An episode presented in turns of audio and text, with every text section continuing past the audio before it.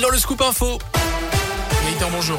Bonjour Jérôme, bonjour à tous. Elle a une, ça bouge autour du pass vaccinal à partir d'aujourd'hui. Près de 4 millions de Français pourraient le perdre ce mardi. Le délai pour effectuer la dose de rappel après votre dernière injection ou infection au Covid passe à 4 mois au lieu de 7. En revanche, notez que les près de 200 000 détenteurs de faux passes sanitaires qui souhaitent se faire vacciner peuvent désormais se rendre en centre de vaccination sans risque de poursuite.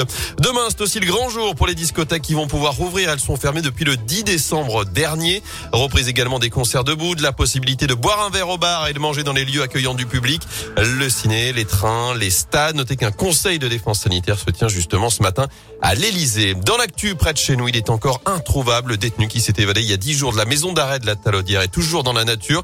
Un multirécidiviste de 22 ans, 24 mentions à son casier judiciaire qui s'était évadé donc à l'aide de ses draps. Le 5 février dernier, il avait été incarcéré six jours plus tôt pour avoir ouvert le feu, notamment sur des voitures à feu à la fouilleuse pour voler des véhicules de luxe.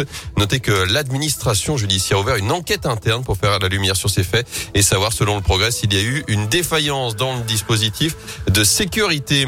L'appel des Restos du Cœur aux candidats à la présidentielle. L'association publie aujourd'hui un plaidoyer de 12 engagements pour placer la lutte contre la pauvreté au cœur de la campagne. Parmi les pistes évoquées, un accès plus facile à l'alimentation, un accompagnement renforcé aux personnes de moins de 25 ans les plus démunies ou encore la lutte contre la fracture numérique.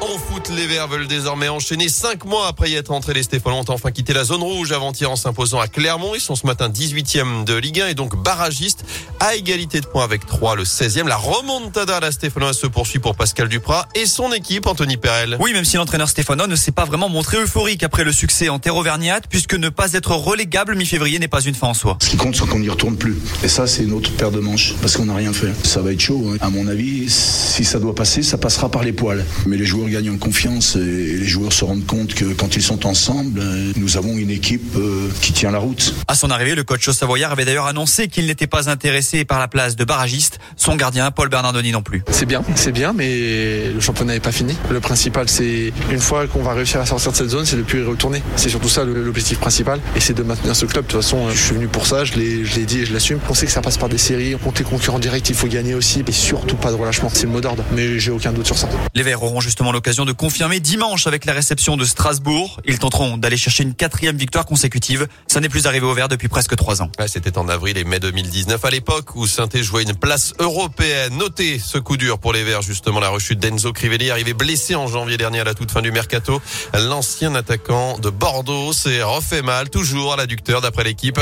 Son retour n'est pas expiré avant début mars, la réception de Metz dans le chaudron. En attendant, il y a de la Ligue des Champions ce soir avec cette affiche de gala au Parc des Princes PSG Real Madrid, de finale allée de la Ligue des Champions. C'est à 21h. Et puis du basket également, un choc à la Alvacheresse.